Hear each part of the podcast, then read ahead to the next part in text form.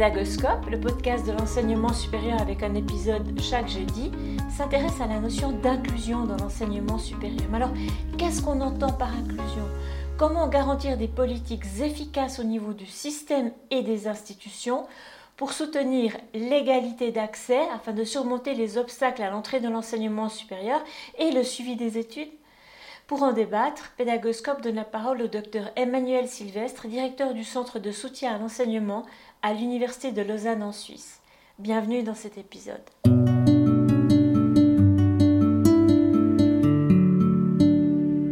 Bonjour Ariane. Euh, cette question d'inclusion est pas récente en fait dans, l'enseignement supérieur. Elle fait suite à, différents concepts euh, qu'on peut, euh, qu'on peut discuter dans l'enseignement supérieur, c'est les fameux concepts d'égalité, d'équité et de manière un peu plus récente d'inclusion euh, dans l'enseignement et dans l'apprentissage. Alors, je vais peut-être juste commencer par distinguer un peu ces trois, trois concepts, parce que l'égalité, c'est euh, permettre d'offrir à toutes les étudiantes et tous les étudiants des conditions d'études qui seraient identiques, donc euh, pour qu'on puisse suivre les enseignements dans de bonnes conditions. Les principes d'équité, c'est d'offrir un peu plus à ceux qui en ont plus besoin, donc de s'adapter aux besoins spécifiques aussi euh, euh, des, étudiantes et des étudiants. On peut voir dans cette démarche tous les courants de la pédagogie différenciée, euh, d'essayer de s'adapter en fait aux, besoins de nos apprenants et juste de, prendre en compte certains handicaps, notamment les étudiants qui auraient des, problèmes de, de vue ou d'audition. Donc de voir comment est-ce qu'on peut modifier en fait dans notre enseignement pour, euh, pour qu'ils suivent euh, les cours dans, dans, de bonnes conditions également. La question d'inclusion, euh, on est sur un travail qui, qui est un peu des, des 20 dernières années, on va dire, où ça a été beaucoup plus marqué en fait dans, la pédagogie. On voit que les, les, collègues nord-américains ont intégré en fait ces, ces, concepts déjà de manière beaucoup plus, beaucoup plus soutenue qu'au niveau de l'Europe. Euh, cette notion d'inclusion, c'est de faire en sorte que la diversité soit la norme. Donc, la prise en compte ici, c'est qu'il n'y a pas d'apprenant typique, euh, mais on a tous, toutes et tous une diversité d'apprentissage et l'inclusion doit permettre en fait de répondre à toute cette diversité.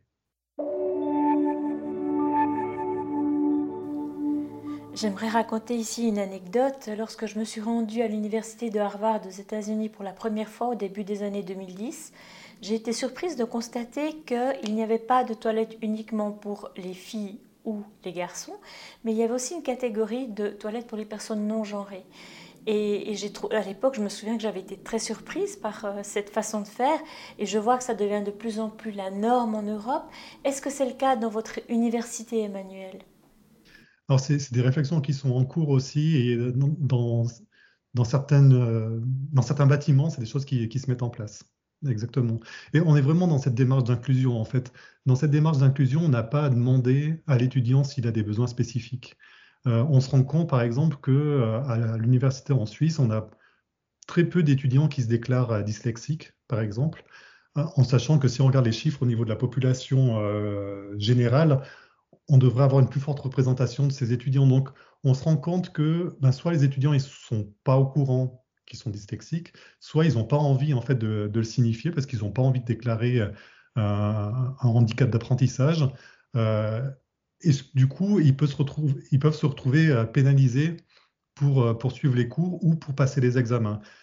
Si on réfléchit dans une démarche inclusive, et notamment il y a un courant qu'on va évoquer, c'est les principes de la conception universelle de l'apprentissage.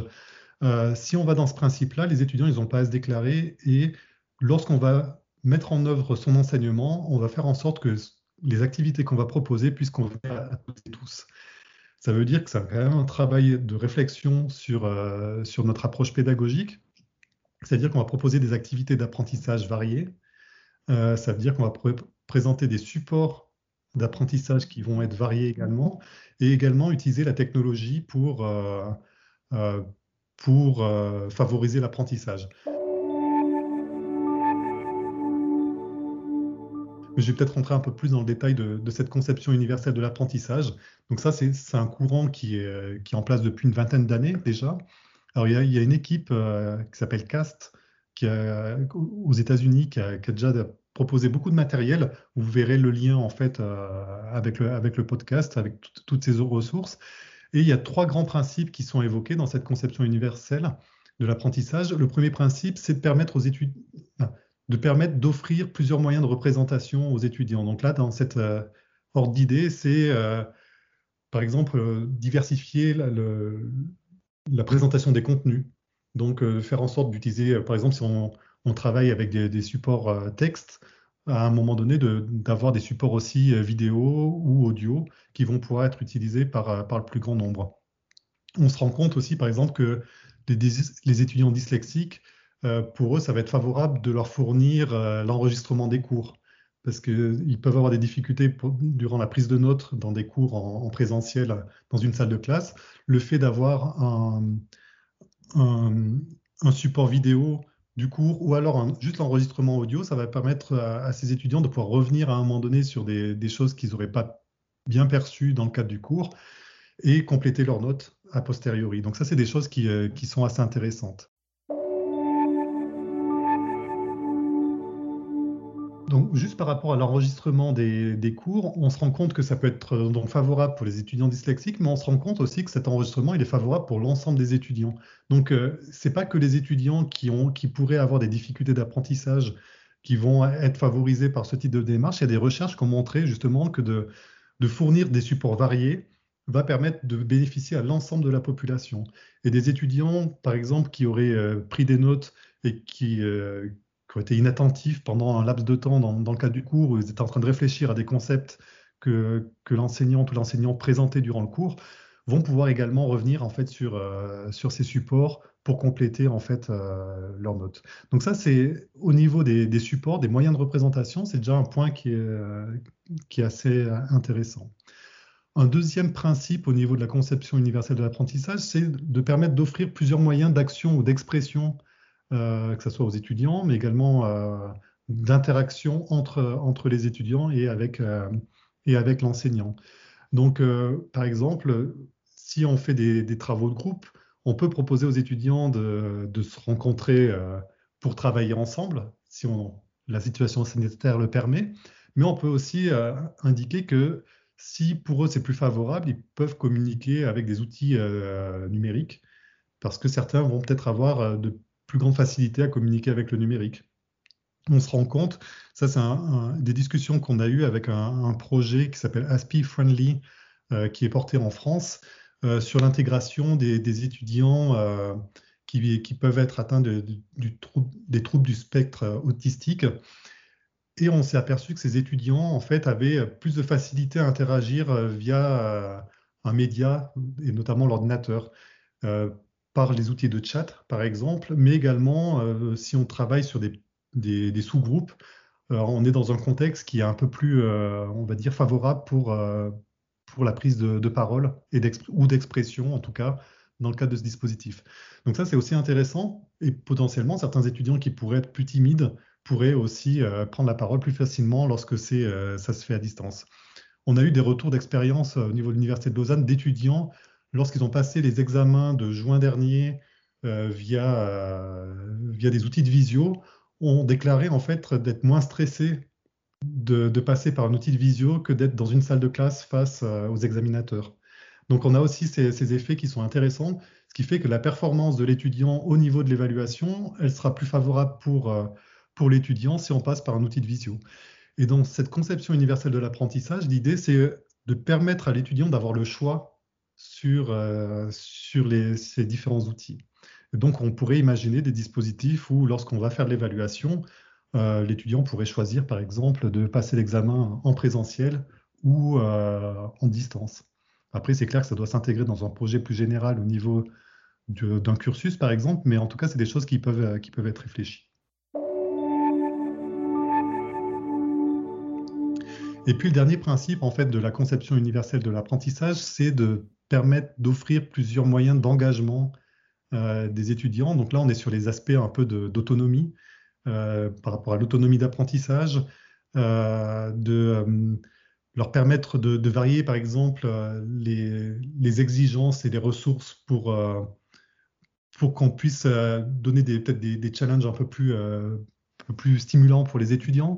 de pouvoir aussi avoir un peu plus de, collaboration avec, avec les étudiants, soit entre eux, soit avec le reste de la communauté. Donc vraiment de leur permettre d'avoir plus de motivation en fait pour poursuivre les cours. Donc de varier les, activités et, et, le contenu pour ces aspects-là.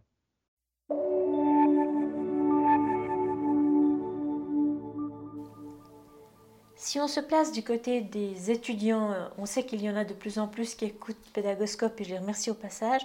Est-ce que vous auriez des conseils à leur donner s'ils sentent qu'ils ont des besoins spécifiques? Comment est-ce qu'ils peuvent s'adresser à leur enseignant Qu'est-ce qu'ils peuvent demander et sous quelle forme? Quelques conseils, en fait, c'est dans la plupart de nos institutions, on a des outils euh, d'évaluation des enseignements par les étudiants, ces, ces fameux questionnaires que les étudiants doivent remplir à la fin d'un cours je pense que c'est un moyen d'action qui est assez intéressant et un moyen d'expression assez intéressant pour, euh, pour faire remonter euh, ces, informations, dire ben, ça pourrait être intéressant d'avoir euh, d'autres modalités d'évaluation, par exemple. Ou ben, j'ai bien aimé tel support de cours, mais ça pourrait être intéressant aussi de l'avoir dans une version audio, par exemple.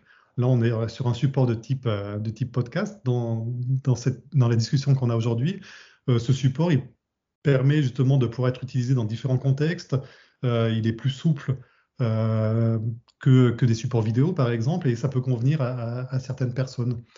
Donc ça, c'est vraiment des, éléments qu'on peut mentionner dans les évaluations des enseignements et de dire, OK, ben, euh, on n'est pas dans une approche critique négative de, de ce qu'a fait l'enseignante ou l'enseignant dans le cadre de son cours, mais plutôt d'aller dans une approche constructive et dire, on a bien apprécié tel ou tel point, telle ou telle activité, on pourrait aussi imaginer d'autres activités qui permettraient un peu euh, d'inclure le plus grand nombre.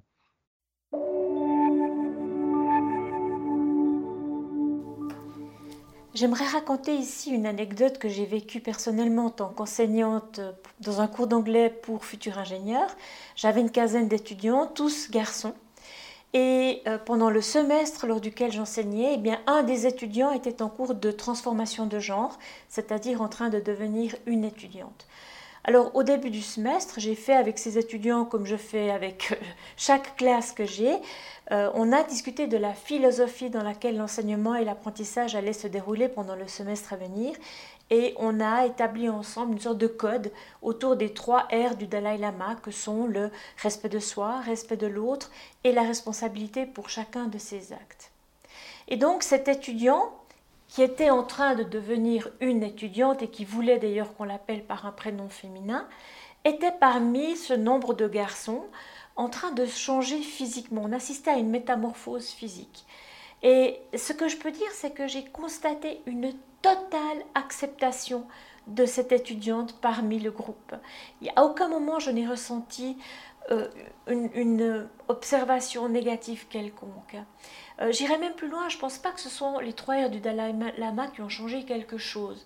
Il y avait une sorte de, de consensus global qui faisait que chacun avait le droit à être ce qu'il ou elle souhaitait être au sein de ce groupe. j'ai un sentiment assez généralisé de, cette, de ce monde acceptant qu'est celui des étudiants. C'est peut-être parfois un peu plus difficile du côté des enseignants qui sont confrontés à ce genre de situation et qui manquent peut-être des fois un peu d'outils pour faire face. Alors à ces enseignants-là, est-ce que vous auriez un conseil à leur donner? À part écouter bien sûr l'épisode de ce jour, ce que je les encourage à faire. D'ailleurs, diffusez-le au maximum parce que ces questions d'inclusion, elles sont cruciales. Mais vous, Emmanuel, est-ce que vous auriez des conseils à donner à ces enseignants pour qu'ils se sentent un petit peu moins seuls face à situations dans lesquelles ils sont peut-être parfois un peu dépourvus? Pour, pour, moi, on est vraiment dans une approche du student-centered learning. On est dans une approche donc centrée sur l'apprentissage des étudiants. Et si on est dans cette approche-là, on doit faire en sorte que dans son enseignement, on puisse favoriser l'apprentissage de toutes et tous et euh, de manière la plus équitable possible. Alors on est dans l'équité, on est dans l'inclusion, donc on va essayer de, euh, de, varier justement euh, les activités. Et pour moi, on n'est pas dans du jugement ici. Donc ces aspects de jugement, on ne doit pas les, prendre en compte, à part si ça va à l'encontre des valeurs de l'institution euh, ou des, valeurs qui sont portées peut-être dans, le pays dans lequel euh, on enseigne. Ça, c'est des choses qu'on doit prendre aussi en compte, euh, ces aspects de contexte. Mais globalement, cette réflexion, elle doit être, pour moi, on ne doit pas exercer un jugement sur, sur nos apprenants, on doit se focaliser sur l'apprentissage. Donc on n'est pas sur, pour moi sur l'individu, mais plus sur l'apprentissage qui, qui doit être réalisé. Et alors, le temps passe vite en votre compagnie. On arrive déjà à la fin de l'épisode. Quel sera le mot de la fin, Emmanuel, pour cette thématique? Alors, pour moi, c'est vrai que c'est quelques, quelques, défis à relever lorsqu'on veut euh, basculer son enseignement dans la conception universelle de l'apprentissage. Moi, j'invite les, les, auditrices et les auditeurs à, consulter les ressources qui sont à disposition avec le podcast. Il y a vraiment plein de pistes concrètes euh, pour pouvoir modifier son enseignement dans cette approche, mais il y a déjà plein de choses que les gens réalisent sûrement dans leur enseignement qui sont de l'approche de la conception universelle de l'apprentissage. Par exemple, mettre les, les, slides de cours à disposition avant le cours euh, sur euh, une plateforme pédagogique, ça, c'est des principes euh, clés pour, pour la CUA, donc la conception universelle de l'apprentissage. Et un dernier défi, c'est de, d'engager également les étudiants dans ce dispositif, notamment lorsqu'ils vont devoir travailler dans les travaux de, de groupe, faire en sorte aussi que les principes que nous, on applique pour notre enseignement, les étudiants puissent les appliquer également dans la collaboration qu'ils vont avoir entre elles et eux. Ça, c'est aussi important euh, d'expliciter ces, éléments-là avec eux. On revient sur la question du contrat pédagogique qu'on avait euh, évoqué lors du dernier podcast. Et ce qui peut être fait euh, dans ce cadre-là, c'est de laisser un temps aux étudiants, lorsqu'ils constituent leur groupe, de pouvoir expliciter un peu leurs attentes euh, vis-à-vis des autres personnes du groupe, d'expliquer aussi comment eux ils apprennent euh, et d'expliciter également comment euh, ils vont s'engager dans la collaboration.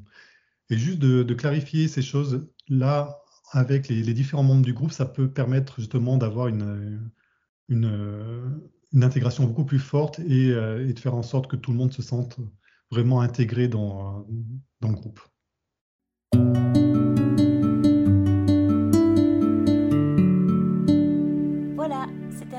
Aujourd'hui.